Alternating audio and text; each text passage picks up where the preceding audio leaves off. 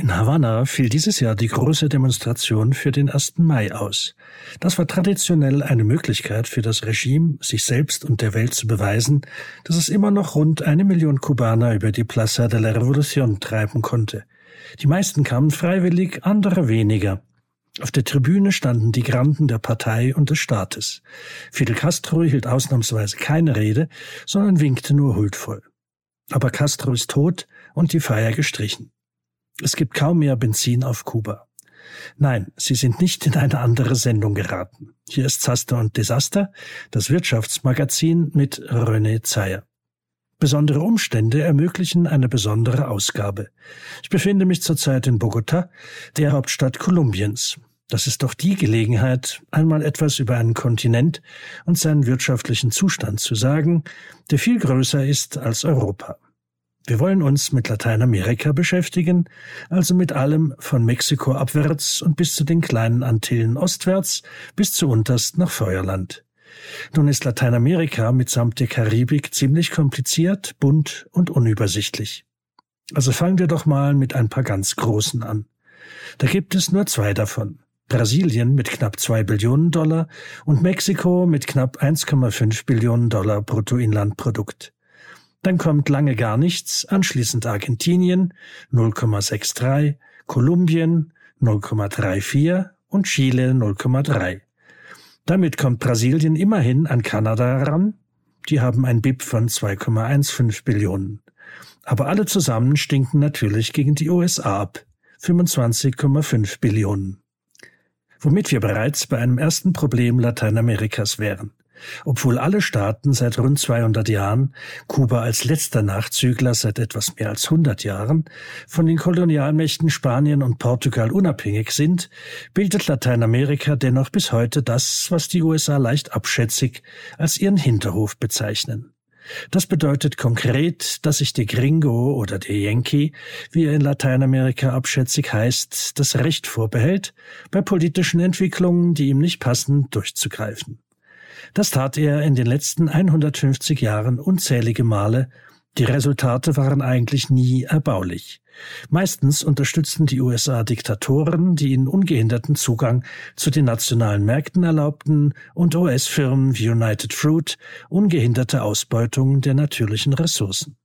Von Guatemala über Nicaragua, Brasilien, Bolivien, Paraguay, Chile, korrupte und mörderische Diktaturen wurden unterstützt oder sogar installiert, Rebellionen unterdrückt.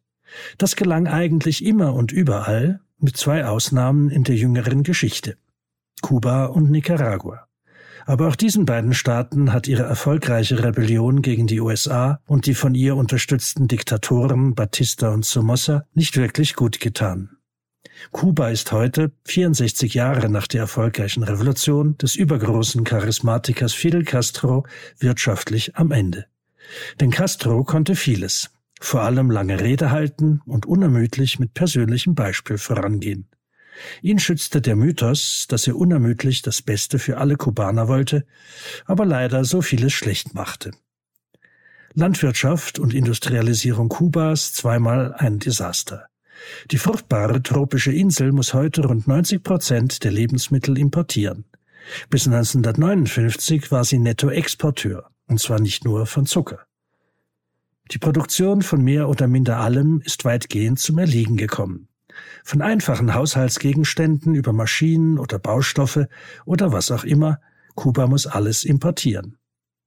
Die Versuche, mit Biochemie oder gewaltigen Ernährungsprogrammen das Ruder herumzuwerfen, scheiterten kläglich. Als das sozialistische Lager zusammenbrach, durchlebte Kuba eine zehnjährige Durststrecke, die den euphemistischen Namen spezielle Periode in Friedenszeiten trug. Zur Jahrtausendwende bescherte Kuba der venezolanische Revolutionär Chavez einen zweiten Frühling, in dem er die Insel mit allem belieferte, was ihr fehlte. Also mit so ziemlich allem. Kuba bot wie meistens dafür den Export von Ärzten, Ingenieuren, militärischen Beratern und Sicherheitspersonal sowie seine Kenntnisse im Aufbau eines schlagkräftigen Geheimdienstes an und eines Überwachungssystems, das sich auf der Insel seit vielen Jahren so gut bewährt hat, dass es bis heute keine nennenswerte Opposition gibt. Aber es liegt sicherlich nicht am Klima, dass die Wirtschaftsleistung der Insel kaum messbar ist. Tourismus war die letzte große Hoffnung des Regimes, aber die Pandemie hat auch dieser Einnahmequelle einen schweren Schlag versetzt. Venezuela kämpft selbst mit dem Bankrott. Als das Land mit den größten Erdölreserven der Welt ist es von 25 Jahren Korruption und Misswirtschaft am Rande des Kollaps und hat kaum noch Ressourcen, um Kuba zu unterstützen. Woran liegt's? Fidel Castro war ein prinzipientreuer Mensch und dass die zentral gelenkte Planwirtschaft und die Einführung von Kolchosen nach sowjetischem Muster der Königsweg zu einer prosperierenden Insel ist, von dieser Fehleinschätzung ließ er sich nie abbringen, obwohl die gesamte kubanische Realität dagegen sprach und spricht. Aber da kommt etwas hinzu, was man verstehen muss, wenn man Lateinamerika verstehen will. Der große kolumbianische Schriftsteller und Freund Castros, Gabriel Garcia Marquez, beschrieb das in seinen gigantischen Romanen immer wieder, die magische Realität Lateinamerikas. Mit der General in seinem Labyrinth beschrieb Marquez den großen lateinamerikanischen Freiheitshelden Bolivar. Gemeint war damit aber auch Castro. Denn Bolivar, der von einem geeinten Lateinamerika träumte, und tatsächlich Kolumbien, Peru, Venezuela und Ecuador eine Zeit lang vereinte, soll am Schluss seines Lebens gesagt haben, wir haben das Meer gepflügt. Soll Fidel gar nicht gefallen haben, wird gemunkelt. Aber diese Auffassung der Realität gilt tatsächlich auch in seinem Heimatland Kolumbien, das er schon Anfang der 60er Jahre verließ und sein Leben im Wesentlichen in Mexiko verbrachte. Kolumbien taucht erst langsam aus einem jahrzehntelangen Bürgerkrieg auf. Erst 2017 vereinbarten die Drogenguerillas FARC und kleinere Gruppen einen Friedensvertrag mit der Regierung, in dem sie sich verpflichteten, ihre Waffen abzugeben und sich ins politische System mit seinen Wahlen zu integrieren. Die andere Guerillagruppe, ELN, zögert weiterhin, sich entwaffnen zu lassen. Das bedeutet, dass Kolumbien, flächenmäßig der zweitgrößte Staat Lateinamerikas nach Brasilien, bis heute nicht vollständig unter Kontrolle der Regierung ist. Vor allem im Norden, aber auch im Grenzgebiet zu Panama herrschen nun nicht mehr unbedingt Guerilleros, sondern Drogenbanden oder schlichtweg kriminelle Gangs. Die wollen einfach ungestört ihren Geschäften nachgehen. Bei Drogenbanden bedeutet das, dass sie sichere Transportwege wollen, um das Hauptexportprodukt Kolumbiens, bis heute Kokain, ungestört Richtung Norden verschieben zu können. Die Zeiten der großen Drogenkartelle sind allerdings vorbei. Pablo Escobar wurde erschossen, El Chapo sitzt in einem US-Knast wohl bis an sein Lebensende ein. Ganz anders sieht das im nördlichen Teil Mexikos aus. Hier sind ganze Provinzen nicht unter Kontrolle des Staates, sondern von Drogenkartellen, die mit den weiterhin ungeheuerlichen Einnahmen aus Drogenverkäufen in die USA weiterhin dem Prinzip folgen Plata o Plomo, Geld oder Blei. Entweder du lässt dich korrumpieren oder du wirst erschossen. Wer sich einen Einblick in die völlig rechtlosen Zustände an der Nordgrenze Mexikos machen will, der sollte einfach die Bücher von Don Winslow lesen. Der US-Schriftsteller hat sich wie kein zweiter in die Geschichte der kriminellen Clans vertieft, die hier herrschen. In Die Tage der Toten, in Das Kartell und in Jahre des Jägers bereitet er in Form von Thrillern die Ergebnisse seiner jahrelangen Recherchen aus – Wer diese Romane liest, lässt jede Hoffnung fahren, dass es jemals gelingen könnte, die Macht der Drogenclans zu brechen. Immerhin, Winslow hat seine Recherchen überlebt. Wer die Geschichte von Lateinamerika verstehen will, muss die Geschichte der Abhängigkeit von den USA verstehen. Inzwischen ist es eine geradezu perverse gegenseitige Abhängigkeit geworden. Die USA sind die Ursache für die Probleme so vieler lateinamerikanischer Staaten, mit dem Drogenhandel fertig zu werden. Denn ohne den riesigen Absatzmarkt USA gäbe es keine mächtigen Drogenkartelle in Mexiko, in Zentralamerika, in Kolumbien, in Ecuador. Denn den Treibstoff für deren Existenz liefern die USA. Ohne diesen Multimilliarden-Drogenmarkt gäbe es diese Kartelle nicht. Während die USA immer wieder die Regierungen von Mexiko oder Kolumbien auffordern, sie sollten energischer gegen den Drogenhandel vorgehen, sind vor allem amerikanische Banken die größten Helfershelfer dieser Drogenbanden. Denn Drogengeld hat ein paar Probleme zu lösen. Drogenhandel findet naturgemäß meistens in Cash statt. Dabei fallen dermaßen ungeheuerliche Summen an, dass es gar nicht so einfach ist, sie zu waschen und in einen produktiven Kreislauf einzuspeisen. Denn auch Drogenbosse wollen nicht einfach wie Dagobert Duck in ihrem Reichtum baden, sondern ihre Multimilliarden gewinnbringend anlegen. Aber wie macht man das, wenn wir nicht von ein paar Dutzend Millionen, sondern von 500 Milliarden Dollar sprechen? Pro Jahr, wohlgemerkt. Der größte Teil dieses Geldes fällt in Bar an und die größte amerikanische Banknote ist der 100-Dollar-Schein. Da fallen Beträge im Gewicht von mehreren Tonnen an.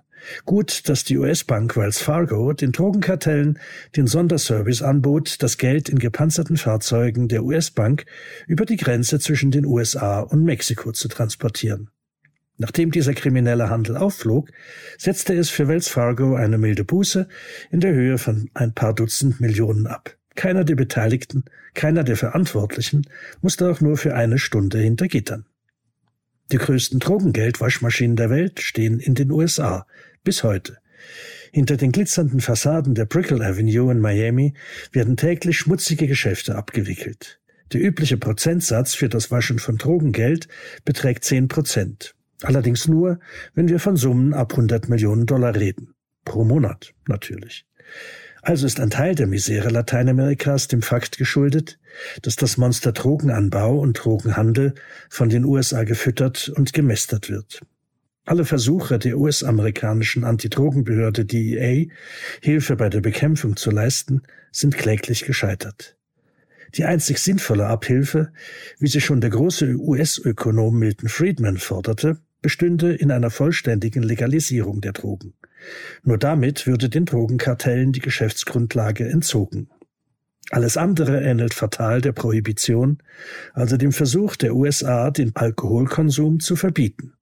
Der Versuch scheiterte kläglich, aber bis heute leiden die USA an seinen Folgen, zum Beispiel an der Mafia, die durch die Herstellung und den Handel mit Alkohol groß und mächtig wurde. Dass deren berühmtester Capo Al Capone wegen Steuervergehen hinter Gittern wanderte, seinen Lebensabend aber in Florida verbringen durfte, ändert nichts daran. Nach dem Alkohol kam der Drogenhandel, immer begleitet von Schutzgelderpressungen. Inzwischen machen Exilkubaner in Miami und vor allem russische Banden der altehrwürdigen Mafia das Leben schwer, aber das wäre eine andere Geschichte. Nachdem Lateinamerika ein Sammelsurium von Nationalstaaten wurde, die aber in vielen Beziehungen von den USA abhängig blieben, von den USA dominiert wurden und werden, leiden viele von ihnen daran, dass es nicht nur im Sinne von Drogenkartellen ist, dass der Staat nicht überall auf seinem Territorium seine Rechtshoheit durchsetzen kann. Auch viele transnationale Konzerne sehen es nicht ungern, wenn sie ihren Geschäften weitgehend ungestört von staatlichen Eingriffen oder staatlicher Kontrolle nachgehen können. In erster Linie trifft das natürlich auf Firmen zu, die natürliche Rohstoffe ausbeuten.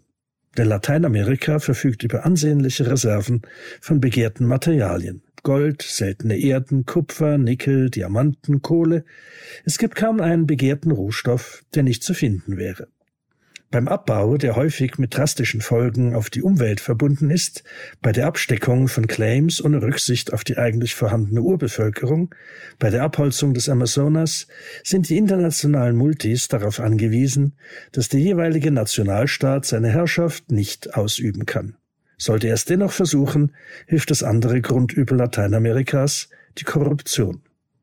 Die muss nicht einmal von außen kommen. Der Skandal um den brasilianischen Multi Odebrecht erschütterte ganz Lateinamerika und zwang eine Reihe von führenden Politikern in verschiedenen Ländern zum Rücktritt. Die jüngere Geschichte Lateinamerikas ist voll von Korruption und von Skandalen. Aber was der brasilianische Konzern Odebrecht ablieferte, schlägt wohl alles Dagewesene. Der familiengeführte Mischkonzern soll alleine zwischen 2003 bis 2018 mehr als 800 Millionen US-Dollar Bestechungsgelder bezahlt haben, um damit Gewinne in der Höhe von drei Milliarden Dollar einzufahren. 1865 wanderte der Deutsche Emil Odebrecht nach Brasilien aus und begründete das, was bis heute eine der einflussreichsten brasilianischen Firmenkonstrukte darstellt.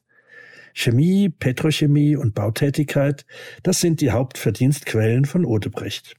Der Konzern unterhielt viele Jahre lang ein eigentliches Schmiergelddepartement, das für die Verteilung und den möglichst profitablen Einsatz von Geldern zur Bestechung zuständig war. Ein mutiger Richter in Brasilien nahm sich der genauso gigantischen Korruption im brasilianischen Erdölkonzern Petrobras an und weitete seine Untersuchungen dann auf Odebrecht aus. Daraus ergaben sich Ermittlungen gegen ein Drittel der damals amtierenden Minister, inklusive Präsident Michel Terner und den Präsidenten Luis Inácio Lula da Silva. Der von vielen in Europa als Lichtgestalt angesehene Lula, ein ehemaliger Arbeiterführer, war längst den süßen Verlockungen der Macht erlegen. Er wurde rechtskräftig wegen Korruption verurteilt. Nur durch einen juristischen Kniff gelang es ihm, diese Verurteilung aufzuheben, neuerlich als Präsident zu kandidieren und die Wahlen sogar zu gewinnen. Dazu noch später. Aber Odebrecht schmierte nicht nur in Brasilien, sondern auch in Venezuela, Argentinien, Peru und Kolumbien und Santo Domingo. Auch der ecuadorianische Vizepräsident wurde verurteilt, weil er Schmiergeldzahlungen entgegengenommen hatte. Auch gegen den ehemaligen peruanischen Präsidenten Alan Garcia wurde ermittelt. Er entzog sich seiner Verhaftung 2019 durch Selbstmord. Kuba ist ein weiteres typisches Beispiel für die Korruptionskrake Odebrecht. Sowohl Lula wie seine linke Nachfolgerin Dilma Rousseff gehörten zu den Freunden und Bewunderern Fidel Castros. Also baute Odebrecht den kubanischen Tiefseehafen Mariel für über 800 Millionen Dollar aus. Bezahlt wurde diese völlig überflüssige Aktion vom brasilianischen Staat bzw. Steuerzahler, denn Brasilien schoss Kuba das Geld als Kredit vor. Der Tiefseehafen ist bis heute unproduktiv, wird nicht benötigt und selbstverständlich ist Kuba nicht in der Lage, den Kredit zurückzubezahlen. Odebrecht hingegen wurde von einem Gericht in den USA zu einer Strafzahlung von 3,5 Milliarden Dollar verurteilt. Nachdem der amtierende Chef des Besitzerclans der Odebrechts zu seiner großen Verwunderung tatsächlich inhaftiert wurde, bequemte sich der Konzern immerhin zu einer Zahlung von 2,6 Milliarden Dollar, von denen der größte Teil nach Brasilien ging und dort wohl wieder in den tiefen Taschen der Herrschenden verschwand. Neben der Abhängigkeit von den USA dem Drogenhandel und der Unfähigkeit, das Gewaltmonopol des Staates über das gesamte Territorium auszuüben, ist Korruption das vierte Grundübel Lateinamerikas. Das fünfte Grundübel Lateinamerikas heißt El Señor Presidente, Herr Präsident. Das ist ein Roman des guatemaltekischen Literaturnobelpreisträgers Miguel Ángel Asturias.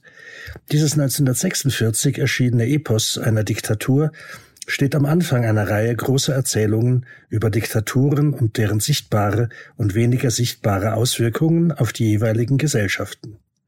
Die Diktatorenromane von Gabriel García Márquez, Alejo Carpentier, Augusto Roa Bastos, Asturos Osla Pietri und Mario Vargas Llosa. Leider bildet die lateinamerikanische Realität den Stoff für all diese Werke. In Guatemala wurde 1954 der demokratisch gewählte Präsident Jacobo Arbenz Guzman durch einen Militärputsch gestürzt. Die Bananenfirma United Fruits sah durch ihn ihre steuerfreien Gewinne gefährdet und intervenierte bei der US-Regierung, die gerne behilflich war, denn der Bruder des CIA-Chefs war schließlich der Boss von United Fruit. Diesen Umsturz nebenbei erlebte Che Guevara von nahe mit. Dadurch reifte in ihm die Überzeugung, dass es nicht möglich sei, nur mit demokratischen Mitteln an die Macht zu kommen. Gegen die USA helfe nur eins Gewalt, der bewaffnete Guerillakrieg. Mit dieser Überzeugung wanderte Che dann nach Mexiko weiter, wo er auf einen Gesinnungsgenossen stieß, Fidel Castro. Der war nach einem misslungenen Angriff auf eine Militärkaserne zuerst zu einer langjährigen Gefängnisstrafe verurteilt worden, dann aber von Diktator Batista begnadigt und nach Mexiko ins Exil abgeschoben worden.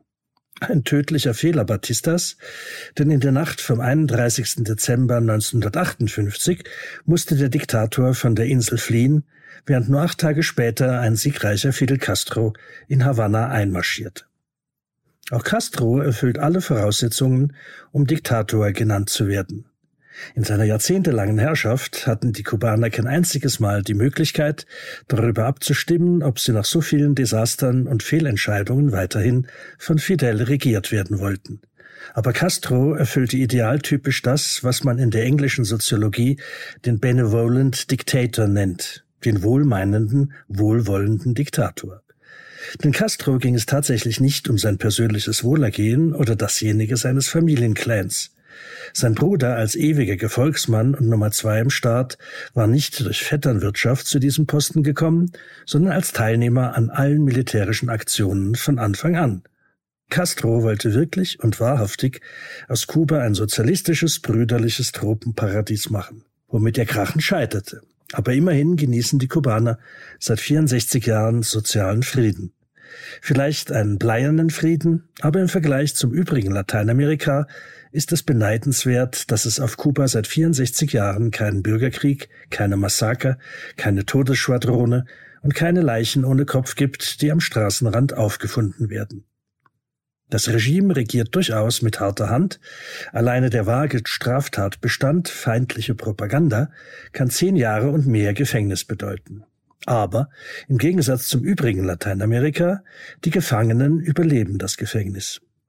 Aber außerhalb Kubas ist die Geschichte Lateinamerikas in den meisten Staaten eine unablässige Abfolge von Diktatoren, Militärputschen, kurzen demokratischen Intermezzos, die dann durch den nächsten Putsch beendet wurden. Die Namen der lateinamerikanischen Caudillos, der Diktatoren, sind Legion. Ganz am Anfang stand allerdings eine Lichtgestalt, Simón Bolívar. Der bis heute als Libertador, als Befreier verehrte, schlug in mehreren Schlachten die spanischen Kolonialarmeen und wollte das heutige Panama, Venezuela, Kolumbien, Peru, Ecuador und das nach ihm benannte Bolivien zu einem Staat vereinigen. Als er 1830 starb, brach aber diese Staatenallianz bereits wieder auseinander. Der größenwahnsinnige Francisco Solano Lopez aus Paraguay, der kriminelle Trujillo, der sich auf Santo Domingo mit US-Hilfe 1930 an die Macht putschte und 30 Jahre lang herrschte. Juan Perón in Argentinien, Alfredo Stroessner, wieder Paraguay, putschte sich 1954 an die Macht und herrschte bis 1989, als er selbst weggeputscht wurde. Der von deutschen Einwanderern abstammende Diktator bot vielen Nazis Unterschlupf, darunter den berüchtigten KZ-Arzt Mengele, der dort friedlich beim Baden absoff. Als strammer Antikommunist genoss Strössner das Wohlwollen der USA und durfte ungestört seinen Lebensabend verbringen, bis er 2006 im biblischen Alter von 94 starb. Und da wäre Augusto Pinochet, der chilenische Diktator, der 1973 den Militärputsch gegen den demokratisch gewählten Präsidenten Salvador Allende anführte. Unterstützt wurde er dabei von der CIA, die auf Wunsch des Friedensnobelpreisträgers und Kriegsverbrechers Henry Kissinger den nächsten Versuch unterband, eine Art sozialistisches Gesellschaftssystem in Lateinamerika einzuführen. Viele Schriftsteller haben sich nach Asturias darum bemüht, das Wesen eines lateinamerikanischen Diktators darzustellen. Am besten gelungen ist das zweifellos Gabriel Garcia Marquez mit seinem epochalen Roman Der Herbst des Patriarchen. Er beginnt mit der großartigen Szene, wie sich die Revolutionäre endlich getrauen, die Türen des Herrscherpalasts aufzubrechen, nachdem man schon lange nichts mehr von ihm hörte und munkelte, dass er längst gestorben sei. Als sich die Tore öffnen, werden sie hinweggeschwemmt von der dahinter aufgestauten Zeit. Denn Diktatoren wollen immer, dass es keine Veränderung gibt, denn Veränderung bedeutet Gefahr, Kontinuität Sicherheit. Die skrupellose Machtausübung fasst Marquez in das geniale Bild, dass es seinen Prototypen eines Diktators sogar einfällt, das Meer vor der Küste an die Gringos zu verkaufen, und könnte er es mit den Sonnenstrahlen tun, er täte es auch. Ein besonders abschreckendes Beispiel eines lateinamerikanischen Diktators ist Daniel Ortega in Nicaragua. Der ehemalige Revolutionär, der 1979 die jahrzehntelange Diktatur des Somoza-Clans beendete, ist heute ein korrupter, verfetteter, von seiner Frau, die unter religiösen Wahnvorstellungen leidet, gelenkter Diktator. Aber auch an ihm kann man das unselige Wirken der USA beobachten. Als die Sandinisten 1979 siegten, fürchteten die USA, dass nach Kuba nun bereits der zweite Staat in ihrem Hinterhof marxistisch-kommunistisch werden könnte. Sie unterstützten eine Söldner- und Sabotagetruppe namens Contras mit Waffen und Geld und Stützpunkten in Honduras. Trotz aller Bruderhilfe des sozialistischen Lagers führte der Bürgerkrieg zu einer Zerrüttung der wirtschaftlichen Situation und 1990 siegte völlig überraschend ein Oppositionsbündnis gegen den Präsidenten Ortega. Daraufhin kam es zur berüchtigten Piñata. So nennt man an einem Kindergeburtstag ein Gefäß, in dem viele Geschenke verborgen sind und das mit Stockschlägen geöffnet werden muss. In dieser Piñata hinterließen die Wahlverlierer alle staatlichen Einrichtungen völlig leergeräumt. Kein Tisch, kein Stuhl, kein Bleistift blieben übrig. Ortega selbst weigerte sich erfolgreich, aus dem Präsidentenpalast auszuziehen. Schon vorher hatten sich die Sandinisten der Kontrolle der wenigen Produktionsfirmen versichert und sich riesige Landstriche unter den Nagel gerissen. 2006 gelang es Ortega nach zwei vergeblichen Anläufen, umstrittene Wahlen zu gewinnen. Seither sorgt er dafür, dass seine eigentlich illegalen Wiederwahlen mit angeblich überwältigenden Resultaten stattfinden. Gleichzeitig bleibt Nicaragua das zweitärmste Land der Gegend, dabei übertroffen nur vom absoluten Armenhaus Haiti. Auch die Geschichte von Kolumbien oder Brasilien ist eine Abfolge von kurzen demokratischen Phasen mit Militärputschen und Diktatoren an der Macht. Fehlende demokratische Strukturen, fehlende Kenntnisse der Bevölkerung über demokratische Wahlen, das ist ein weiteres Grundübel Lateinamerikas. In Brasilien beispielsweise ist die Mehrheit der Parlamentarier vorbestraft, nur wenn sie im Amt bleiben, sind sie durch Immunität vor Strafverfolgung geschützt. Zu den Wahlen treten regelmäßig Clowns, Analphabeten, Fantasten, Irre an und gewinnen nicht zu selten einen Sitz im Parlament. Nur so ist es zu erklären, dass sich die Brasilianer zwischen Pest und Cholera entscheiden mussten. Zwischen einer Fortsetzung der Regierung des Trump-artigen Jair Bolsonaro und einer Fortsetzung der Regierung von Lula. Beide Versager, beide korrupt, beide erfolglos, beide unfähig, den Lebensstandard der Brasilianer zu heben. Und Kolumbien? In den Hochebenen der Anden, wo es selten warm wird und Bauern Subsistenzwirtschaft betreiben, in den Llanos, den Tiefebenen, in den Küstengebieten um den Tourismustraum Cartagena. Die Kolumbier sind froh, dass sie seit dem Friedensvertrag von 2017 die Violencia nachgelassen hat, die Gewalt. Mit wem man auch spricht, alle haben Erinnerungen an die Angst, an Terroranschläge in den Städten, an Entführungen, Diebstähle, an Strafexpeditionen der Narco-Guerillas, gefolgt von Strafexpeditionen der Armee. 2022 gewann das linke Wahlbündnis um Gustavo Petro die Wahlen ums Präsidentenamt. Der amtierende konservative Präsident konnte nicht nochmal antreten, da das die Verfassung verbietet. Kolumbien ist offiziell seit 1886 eine Republik mit demokratischer Verfassung. In Wirklichkeit ist es aber ein mehr als fragiles Gebilde, das vor allem seit Anfang der 70er Jahre durch Korruption, Misswirtschaft, Drogenbarone und Guerillas an den Rand der Unregierbarkeit geriet. Dieser Zustand wurde erst Ende 2016 durch einen in Havanna unterzeichneten wackeligen Friedensvertrag der Regierung mit der größten, aber eben nicht einzigen Guerilla-Bewegung FARC beendet. Deren Entwaffnung und Integrierung ins politische System hat mit vielen Widerständen zu kämpfen, so wurde die Generalamnestie von großen Teilen der Bevölkerung abgelehnt.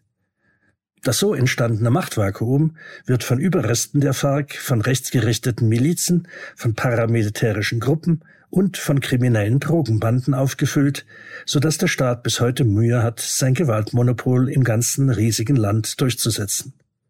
Wer für Lateinamerika Demokratie fordert oder meint, demokratische Wahlen seien das Allheilmittel, um aus Gewalt und Misere herauszufinden, irrt gewaltig. Wer in den weiten Hochebenen der Provinz Boyaca in Kolumbien unterwegs ist, verspürt nicht nur zunehmende Atemnot, wenn es bis an die Baumgrenze auf knapp 4000 Metern hinaufgeht. Hier lebt die Landbevölkerung als Kleinbauern. Sie hält sich etwas Vieh, die mehr besseren sogar eine Kuh oder zwei, die anderen Hühner, Schafe, Enten, dazu kleine Gärtchen zur Selbstversorgung. Man wird mit warmer Gastfreundschaft und Liebenswürdigkeit empfangen, die einen sogar die Kälte und den ständigen Regen vergessen lässt. Auch die im wahrsten Sinne des Wortes atemberaubenden Aufstiege zu den ärmlichen kleinen Gehöften. Auch hier ist die Violencia vorbei, dafür gibt es ein neues Problem, Kohle. Denn der Fluch Lateinamerikas ist, dass jeder Rohstoff sowohl segensreich wie gefährlich ist. In dieser Provinz wurde schon immer Kohle abgebaut, die oftmals nicht mehr als 50 Meter unter der Oberfläche liegt. Natürlich sind die meisten dieser Kohleminen klein und illegal, wobei sich Legale nur dadurch unterscheiden, dass sie ein wenig Steuer zahlen. Aber Sicherheitsmaßnahmen, Versicherungen für die Arbeiter, professionell abgestützte Flöße, Warneinrichtungen für gefürchtete Gasentwicklung oder gar Methanexplosionen? Keine Spur davon. Es gibt zwar entsprechende Regelwerke, sogar Inspektoren, aber mit einem Backschicht lässt sich das alles regeln. Nun verdient der Bauer in einer solchen Mine ungefähr das Zehnfache davon, was er auf dem Feld erwirtschaften kann. Die Auswirkungen des Ukraine-Kriegs sieht man sogar hier in der Hochebene von Kolumbien, denn dadurch ist der Kohlepreis gestiegen, dadurch die Nachfrage und dadurch verdingen sich immer mehr Bauern als Minenarbeiter. Also ist die Versuchung sowieso übermächtig. Die Frau eines Minenarbeiters sagt, ich habe jeden Tag Angst um meinen Mann, aber ich versuche einfach nicht daran zu denken, damit ich nicht ständig weine. Denn Unfälle sind an der Tagesordnung. Viele erzählen davon, dass gestern, vorgestern, sogar heute jemand aus dem Bekanntenkreis gestorben ist. Ständig kommt es zu Verletzungen. Natürlich hat hier niemand eine Krankenversicherung und die medizinische Versorgung in diesen abgelegenen Gebieten ist nicht gerade überwältigend. Hinzu kommen die schleichenden gesundheitlichen Folgen, die Auswirkungen auf die Lungen, wenn man stundenlang unter Tage bei niedrigem Sauerstoffgehalt arbeitet, meistens ohne Mundschutz, dem Kohlenstaub ausgesetzt. Schließlich die Umweltschäden, für unreinigtes Wasser, manchmal stürzen laienhaft angelegte Tunnels ein, die unter Straßen oder Häusern unten durchgegraben werden. Viele, wenn nicht die meisten der Minenarbeiter kompensieren ihre gefährliche und schwere Arbeit dadurch, dass sie sich abends volllaufen lassen. Bis zur Besinnungslosigkeit trinken, um dann früh am nächsten Morgen mit glasigen Augen und schwankenden Bewegungen wieder einzufahren. Natürlich führt das auch zu Gewalt in der Familie, zu allen Formen des Missbrauchs, zu denen Alkoholiker neigen. Nur ganz wenigen gelingt es, sich Geld auf die Seite zu legen und damit ihre Lebensumstände zu verbessern. Wie in vielen anderen lateinamerikanischen Staaten gibt es auch in Kolumbien für die Kinder einer Bauernfamilie eigentlich nur drei Möglichkeiten. In die Stadt flüchten und hoffen, dort ein besseres Auskommen zu finden. Oder gleich ins Ausland abhauen, vorzugsweise in die USA. Wie in vielen anderen lateinamerikanischen Staaten spielen auch in Kolumbien die Remessas eine nicht zu unterschätzende Rolle, also die Geldüberweisungen von Kolumbianern im Ausland. Der Mindestlohn in Kolumbien beträgt etwas mehr als eine Million Pesos, umgerechnet sind das etwa 200 Euro. Damit kann man selbst auf dem Land kaum überleben, wenn man nicht mit allen Mitteln Selbstversorgung betreibt. Also bedeutet ein Zustopp von monatlich 500 Euro oder Dollar von einem Familienmitglied aus dem Ausland, dass seine Verwandten in Kolumbien recht angenehm leben können.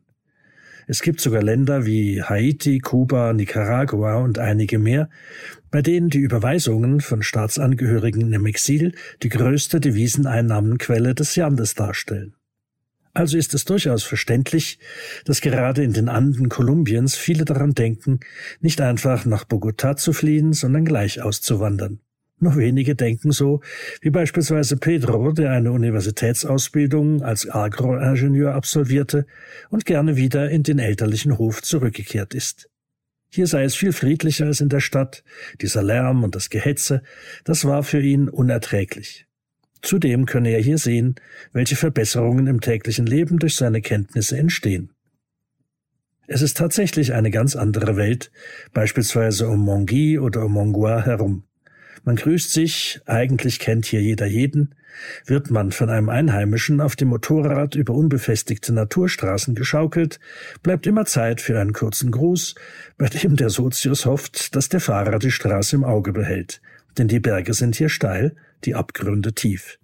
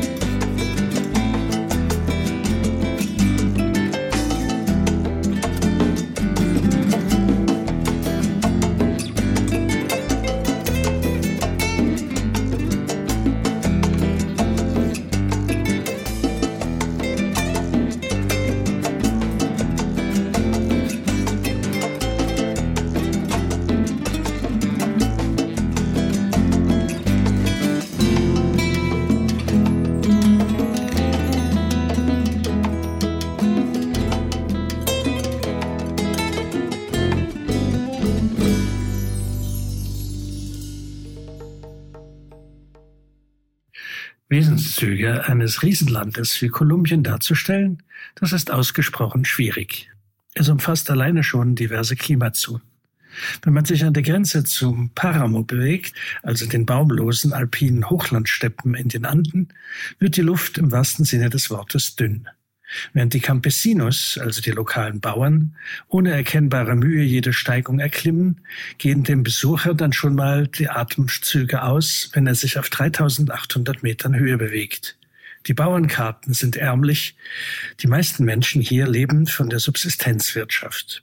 Das heißt, sie produzieren die meisten Lebensmittel für den Eigenbedarf selber. In primitiven Wintergärten empfindlicheres Gemüse, denn es kann ja ohne weiteres sein, dass nächtlicher Regen am Morgen die Pflanzen mit einer Eisschicht einhüllt. Dazu Bohnen und Kartoffeln, dann Hühner, Hasen, Enten, Schafe und ab einer Kuh fängt bereits die untere Mittelschicht der Bauern an. Der Staat sorgt für subventionierten Strom, den Unterhalt der Hauptstraßen und seit 2017 für einen wackeligen Frieden. Die Narco-Guerilla war auch in der Provinz Boyacá aktiv, allerdings versuchte sie hier nie, die vollständige Kontrolle auszuüben. Daher kamen die Bauern in Mongi oder Mongua darum herum, zwangsweise eingezogen zu werden oder zwischen die Fronten zu geraten. Während normalerweise Bauern in den Anden eher verschlossene Menschen sind, die Fremden mit steinernen Augen im unbewegten Gesicht betrachten, herrscht hier eine Gastfreundschaft wie im ganzen übrigen Land. Die ist wirklich überbordend.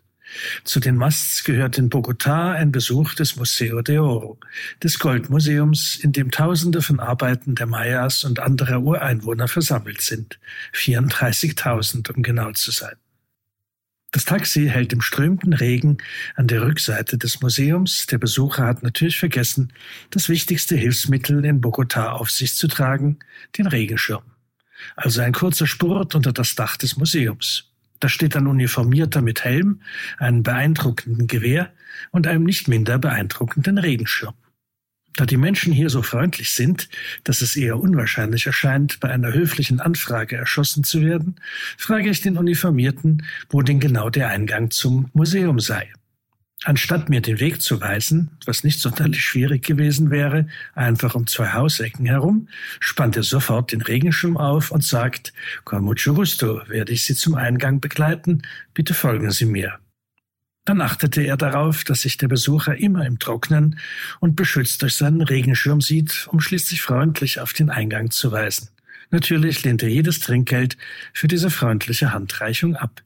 Auch im Hotel, in Restaurants oder in Läden merkt man schnell, dass die fürsorgliche Freundlichkeit keineswegs aufgesetzt ist. Und auch nicht für erkennbare Ausländer reserviert, auch untereinander verkehren die Kolumbianer mit ausgesuchter Höflichkeit und richtigem Taktgefühl. Das macht sich auch daran bemerkbar, dass der Verkehr in Bogotá wahrhaft mörderisch ist. In Stoßzeiten kann man für mittlere Distanzen problemlos eine Stunde einsetzen, völlig egal, ob man ein Taxi oder einen Bus benutzt. Aber es wird fast nie gehupt, obwohl jeder Autofahrer gekonnt um jeden Millimeter Vorteil kämpft, wobei der zudem von Horden von Motorradfahrern bedreckt wird. Dabei macht es auch nichts, mitten im Verkehrsfluss kurz anzuhalten, um jemanden aus- oder einsteigen zu lassen. Höchstens, wenn sich daran noch ein kleiner Schwatz anschließt, kann es dazu kommen, dass ausnahmsweise kurz gehupt wird.